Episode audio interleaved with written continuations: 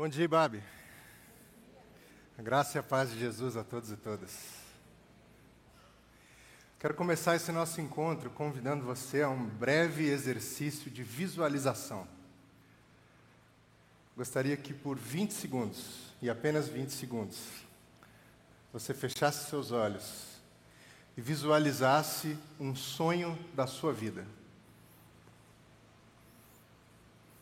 Um sonho, não precisa ser o sonho, mas um sonho da sua vida.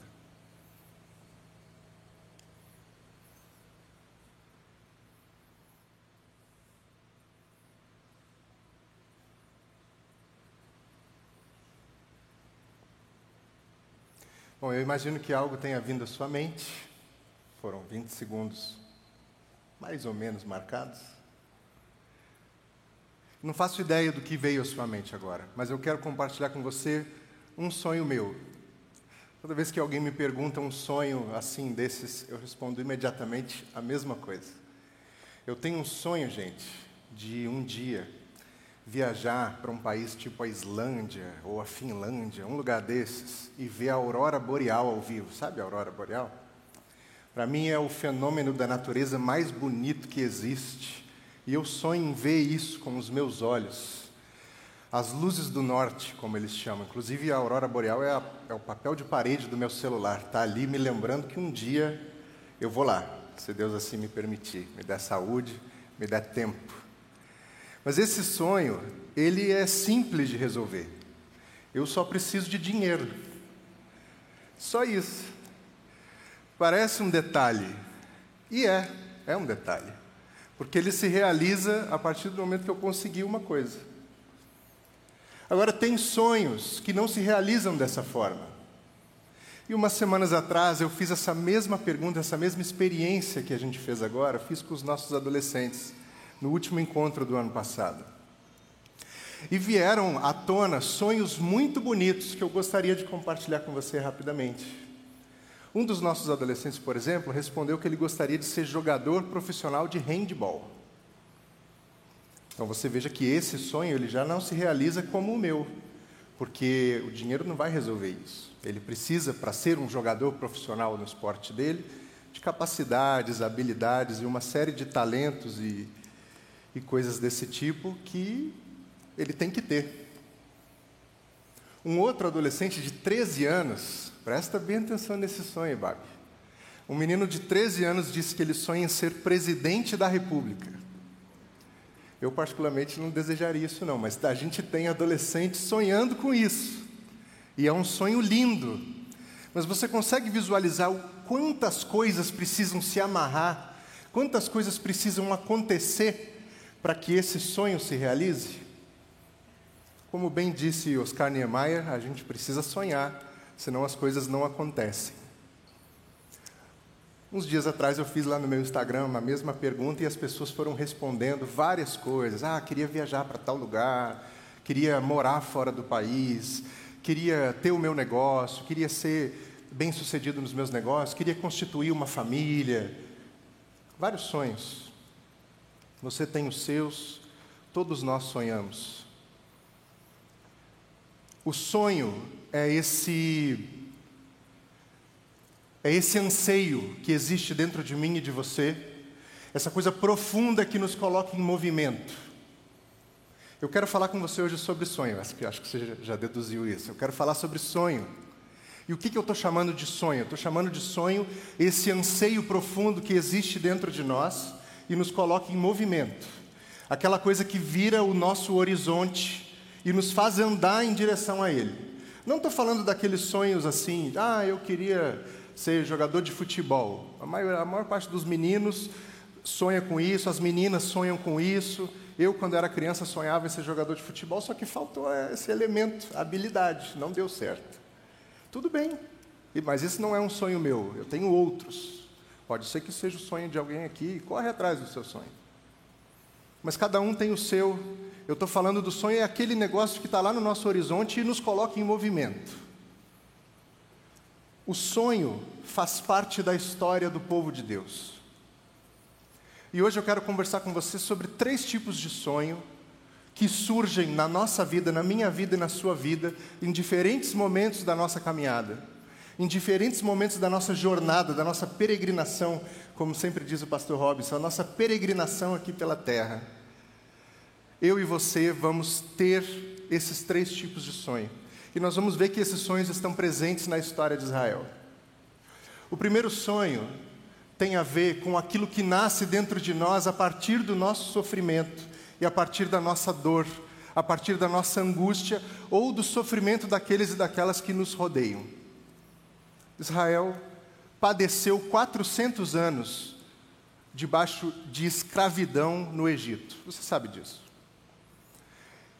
E você pode imaginar que esse povo ansiava profundamente, tinha um desejo intenso, verdadeiro e totalmente legítimo de libertação.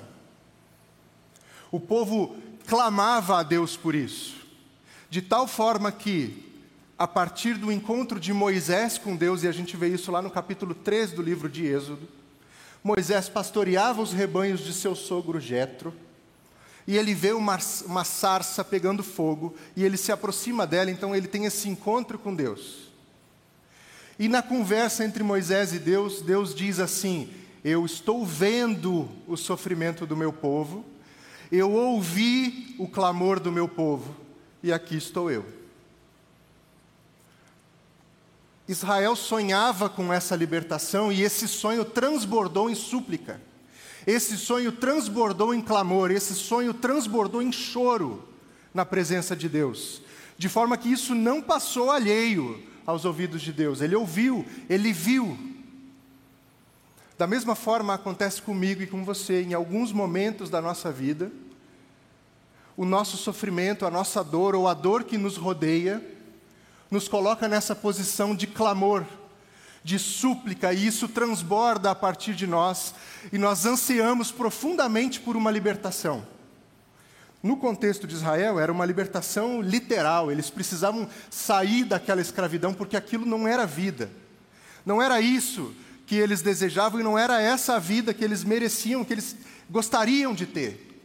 Então eles clamam e clamam e clamam, e Deus levanta esse homem, Moisés, que veio da família real do Egito, se reconhece um israelita e se coloca à disposição de Deus para ser o libertador do seu povo.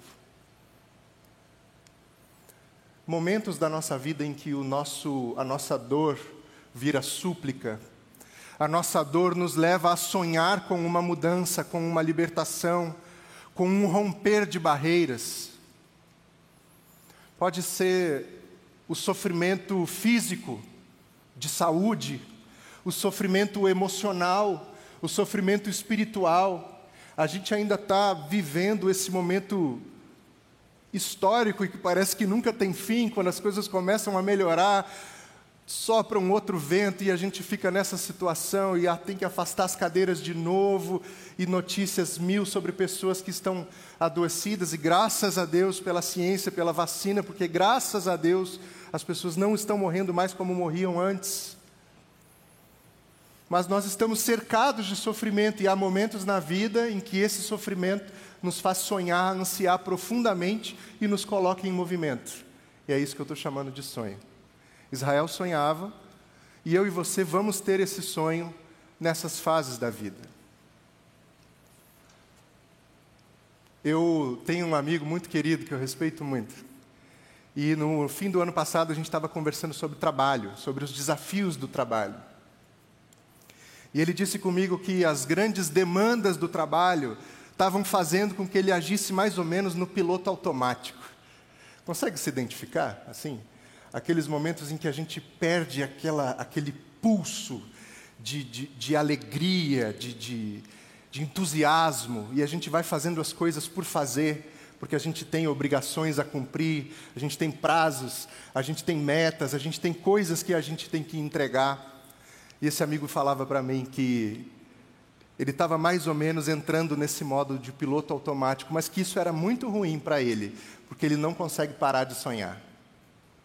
Essa frase me marcou demais. A gente não deve parar de sonhar. Ainda que seja no olho do furacão de uma dor, de um sofrimento, de algo pesado que nos prende ao chão, nós nos mantemos sonhando. Israel sonhava e clamava, e o sonho de Israel se transformava nessa súplica que chegou aos ouvidos de Deus. Eu tenho certeza que você tem alguma experiência do tipo, mas eu vou compartilhar uma rapidinha da minha vida com você. Uns 15 anos atrás, talvez, a minha mãe teve um câncer na bexiga e ela precisou passar por um procedimento cirúrgico, assim, importante, e ficou internada um longo período no hospital mais de 50 dias. E eu dormia lá com ela todos os dias no hospital. E se você já frequentou esse ambiente, você sabe né, que não é um lugar exatamente agradável. E eu, garoto recém-convertido, tinha aprendido que se eu declarasse a cura da minha mãe, ela seria curada. Então ela dormia, e muitos medicamentos faziam com que ela dormisse uma boa parte do dia. Ela dormia, e eu levantava, via que ela estava dormindo, levantava, impunha as minhas mãos sobre ela e falava: Deus, cura minha mãe em nome de Jesus. Eu não aceito isso, sabe aquela coisa assim de era uma dor tão grande que me movia nessa direção. E preste bem atenção, não estou fazendo nenhum juízo de valor aqui, por favor, não entenda dessa forma. Eu estou dizendo como eu me comportei naquele momento. E eu clamava, e clamava, e clamava, e era o meu sonho que acontecesse aquela coisa sobrenatural. Que ela levantasse e falava: ih, vamos embora, deu tudo certo. Não foi assim que aconteceu, mas ela está bem, graças a Deus. Passou por um longo período de tratamento, várias recuperações, várias, mas está bem. Tá ainda, tá, deve estar tá me ouvindo, inclusive. Eu espero. E eu clamava e clamava e clamava, e o resultado não vinha da forma que eu queria. Aí um dia eu fui para a igreja, eu estava escalado no louvor para participar de um musical de alguma coisa, acho que era Páscoa. E aí estava ensaiando com o pessoal, com o coral, e o regente do coral parou o ensaio e só falou assim: Gente, só gostaria de dizer para vocês que a mãe do Edu está internada no hospital tal, quarto tal. Vamos seguir o ensaio. E seguiu. E mais de 50 pessoas do coro da igreja foram visitar minha mãe no hospital a partir disso. E a minha mãe nem era da igreja, entendeu? Eles foram visitar porque ela era minha mãe. E o pessoal tinha aí um, um apreço por mim aquilo ali foi uma resposta de Deus para nós, ao nosso clamor. Percebe isso? Percebe que o nosso clamor não passa alheio aos ouvidos de Deus? Por isso ele diz aqui no capítulo 3 de Êxodo: Eu vi a opressão do meu povo, eu ouvi o seu clamor. E a resposta, muitas vezes, vem de uma forma diferente daquela que nós esperamos. Mas o nosso clamor não passa alheio aos ouvidos de Deus. Então eu e você vamos passar por esses momentos na vida e o que, que nós vamos fazer? Nós vamos sonhar. Vamos sonhar com a nossa libertação, nós vamos sonhar com esse romper, nós vamos sonhar com esse mover, confiando que Deus ouve a nossa súplica. Confiando nas palavras desse Deus que disse isso a Moisés, que disse isso ao seu povo através do profeta Jeremias. Veja, essa história de libertação é a história de Israel. O sonho de libertação é o sonho de Israel, porque Israel conseguiu se meter várias e várias e várias vezes em uma situação em que precisava de libertação. E aí o profeta Jeremias, no capítulo 29, eu imagino que você conheça esse texto, Deus falando para o povo através do profeta: Eu sei os planos que eu tenho para vocês, planos de bênção, e eu vou dar a vocês um futuro, paz e um futuro. E a versão desse texto na Bíblia, a mensagem diz assim: Eu darei a vocês o futuro pelo qual vocês anseiam. Sonho, esse anseio que nos coloca em movimento. Um segundo sonho, esse foi o primeiro. O primeiro vem da dor, o sonho que transborda da nossa dor. O segundo sonho, que vai cruzar o meu caminho e o seu caminho, eu estou chamando ele de um sonho de crescimento. Veja bem, querer mais, querer ter mais, querer ser mais, não é em si algo necessariamente ruim. A questão é o que passa no nosso coração para nos levar para esse lugar. Mas a verdade é que eu e você, ao longo da nossa vida, sempre vamos desejar algo, sempre vamos ansiar por algo e sempre vamos querer avançar. Você entra numa profissão querendo evoluir nessa profissão. Você entra numa atividade física querendo evoluir numa atividade física, dá trabalho, né? Mas assim, você entra querendo evoluir nesse negócio. Você descobre um hobby, você descobre uma paixão, você entra naquilo e começa a dar os seus passos nessa direção porque você quer evoluir, você quer crescer. Você quer que a sua empresa, o seu negócio, o seu trabalho evolua, você quer que a sua família cresça, você quer que os seus sonhos se expandam. Ok. O sonho do crescimento é bonito. Sabe que um dia, tudo isso aqui foi um sonho. Se você está na IBAB há mais de oito anos, você vai lembrar que a IBAB se reunia numa tenda. Tem gente aqui da época da tenda? Amém. Você lembra que a IBAB se reunia em uma tenda. E quando se começou a cogitar esse espaço e começaram a fazer as obras, o pastor Ed veio aqui, gravou um vídeo, fez uma campanha.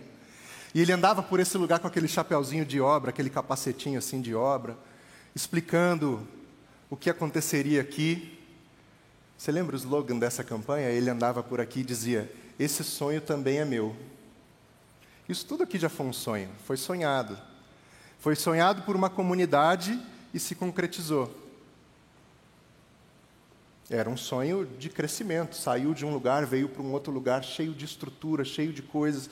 Hoje a gente tem uma estrutura maravilhosa. Na história de Israel aconteceu isso também. Israel passou por um período longo em que era governada pelos juízes, por figuras importantes no meio do povo, que tomavam as decisões, julgavam as causas do povo, conduziam o povo. Mas chega um momento na história de Israel, está lá no primeiro livro do profeta Samuel, que a gente vai ver que Israel já não se satisfaz com aquela liderança, porque olhava para os lados, olhava para os reinos vizinhos, olhava para as nações rivais e todas tinham reis. O profeta Samuel já era um homem de mais idade, de idade avançada. Seus filhos, que deveriam seguir os seus passos e ajudar na condução do povo, não eram homens confiáveis. O povo não confiava neles, e então o povo começa a pedir um rei. E Samuel fica ofendido com aquilo. E na sua conversa, no seu encontro com Deus, Samuel diz: Ah, o povo está querendo um rei. E Deus diz: Não fica, não fica triste. Não é a você que eles estão rejeitando, é a mim. Eles não me querem como rei, então vamos dar um rei a eles. E aí, Saul, rei Saul, primeiro rei da história de Israel. E a Bíblia diz que Saul era o homem mais alto e mais forte de Israel. A Bíblia diz que os homens mais altos de Israel batiam nos ombros de Saul. Ele era essa figura imponente, que chamava a atenção, que tinha essa presença, que impunha esse respeito. E aí a gente sabe que a história de Israel se desenrola com o rei Saul. Saul entra em conflito com os filisteus e é uma guerra longa. Ele consegue algumas vitórias até o momento em que se percebe que Saul não era o rei ideal para Israel. O sonho de Israel veio de observar a vida e querer mais. Eu e você temos esse tipo de sonho também. Eu tenho esse tipo de sonho. O meu sonho aqui que eu compartilhei com você é um sonho dessa natureza, mais ou menos.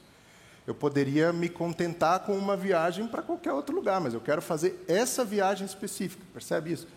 Nós temos esse tipo de sonho dentro de nós e ele nos é muito natural. A gente quase não para para pensar no que nos leva a sonhar dessa forma. Ah, por que eu quero mais? Por que eu quero que a minha empresa cresça? Por que eu quero evoluir na minha profissão? Por que eu quero isso? Por que eu quero mais? Por que eu quero ter mais? Por que eu quero ser mais? É no coração que reside esse dilema. quando vai ungir o rei Davi, Samuel não sabe ainda quem é o rei, e ele chega na casa de Jessé, e ele começa a olhar os filhos de Jessé, e ele olha um e fala: Esse aqui, esse aqui tem pinta de guerreiro, tem porte de guerreiro, é esse aqui. Deus fala: Não é esse. Ah, não, então é esse aqui, esse aqui ele é. Eu acho que é ele, combina com ele. Não, também não é esse. Ué, Deus, então quem é? Não, é o menorzinho aqui, é o garoto, é o pastor. Porque você está olhando e fazendo um julgamento superficial a partir das coisas que a gente vê, mas eu vejo o coração. Deus fala isso. Então, o que eu e você fazemos quando nos depararmos com esse sonho na nossa vida, esse sonho de crescimento, esse sonho de expansão, que novamente vou dizer, em si é legítimo. E a questão a ser ponderada nesse caso aqui é o que passa no nosso coração. Quero ler com você o Salmo 139. Se você tem uma Bíblia e quiser e puder me acompanhar, nós vamos ler três versículos do Salmo 139. Senhor, tu me sondas e me conheces. Sabes quando me sento e quando me levanto. De longe percebes os meus pensamentos. Sabes muito bem quando trabalho e quando descanso Todos os meus caminhos são bem conhecidos por ti. Todos os meus caminhos são bem conhecidos por ti. Na versão a mensagem diz assim: A minha vida é um livro aberto diante de ti. Quando nós formos quando nós tivermos esse encontro com esses sonhos que surgem a partir do que a gente vê, do que a gente passa a desejar, o que fazemos? Colocamos isso diante de Deus. Deus sonda meu coração sonda meu coração, porque eu não quero nada que não seja legítimo.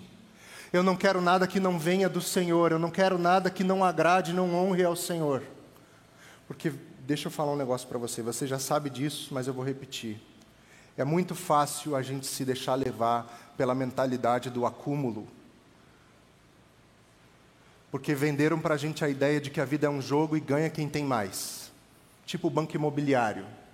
Tipo esse tipo de joguinho que ganha quem acumula mais brinquedo, quem acumula mais coisas, quem acumula mais posses, quem acumula mais experiências.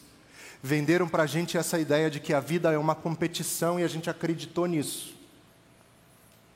Uns tempos atrás eu vi um outdoor de uma escola bilíngue dessas que dizia assim: aqui o seu filho larga na frente, porque a vida é essa corrida e a gente tem que ganhar essa corrida. E os nossos filhos precisam ganhar a corrida desde cedo. Desde os três anos de idade, a criança já está falando inglês, ela já está aprendendo chinês, ela já faz balé, ela já faz judô, porque tem que começar o mais cedo possível, porque a vida é uma corrida. Venderam isso para a gente e a gente acreditou. Então, quando esses sonhos nos circularem, nos rodearem, a gente apresenta eles para Deus e fala: Deus, isso aqui é legítimo. É isso mesmo? Eu devo dedicar minha força, minha energia, tudo que eu tenho, tudo que eu faço para chegar lá, seja lá onde lá for.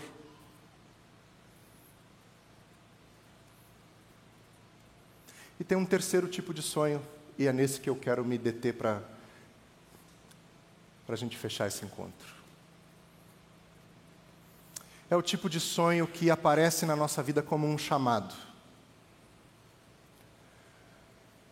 E essa história, ela é comumente lida na época do Natal, mas eu quero ler com você hoje com um olhar fora do contexto do Natal, para a gente enxergar outras coisas nesse texto.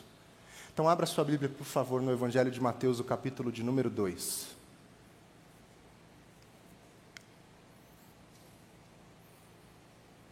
Mateus, capítulo 2. Depois que Jesus nasceu em Belém da Judéia, nos dias do rei Herodes, magos vindo do Oriente chegaram a Jerusalém e perguntaram: Onde está o recém-nascido rei dos judeus? Vimos a sua estrela no Oriente e viemos adorá-lo. Quando o rei Herodes ouviu isso, ficou perturbado e com ele toda Jerusalém.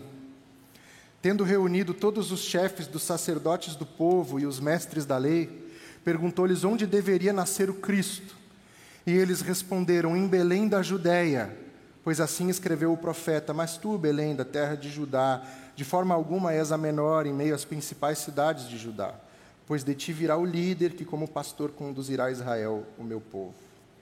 Então Herodes chamou os magos secretamente e informou-se com eles a respeito do tempo exato em que a estrela tinha aparecido. Enviou-os a Belém e disse: Vão informar-se com exatidão sobre o menino. Logo que o encontrarem, avisem-me, para que eu também vá adorá-lo. Depois de ouvirem o rei, eles seguiram o seu caminho, e a estrela que tinham visto no oriente foi adiante deles, até que finalmente parou sobre o lugar onde estava o menino. Quando tornaram a ver a estrela, encheram-se de júbilo. Ao entrarem na casa, viram um menino com Maria, sua mãe, e prostrando-se, o adoraram.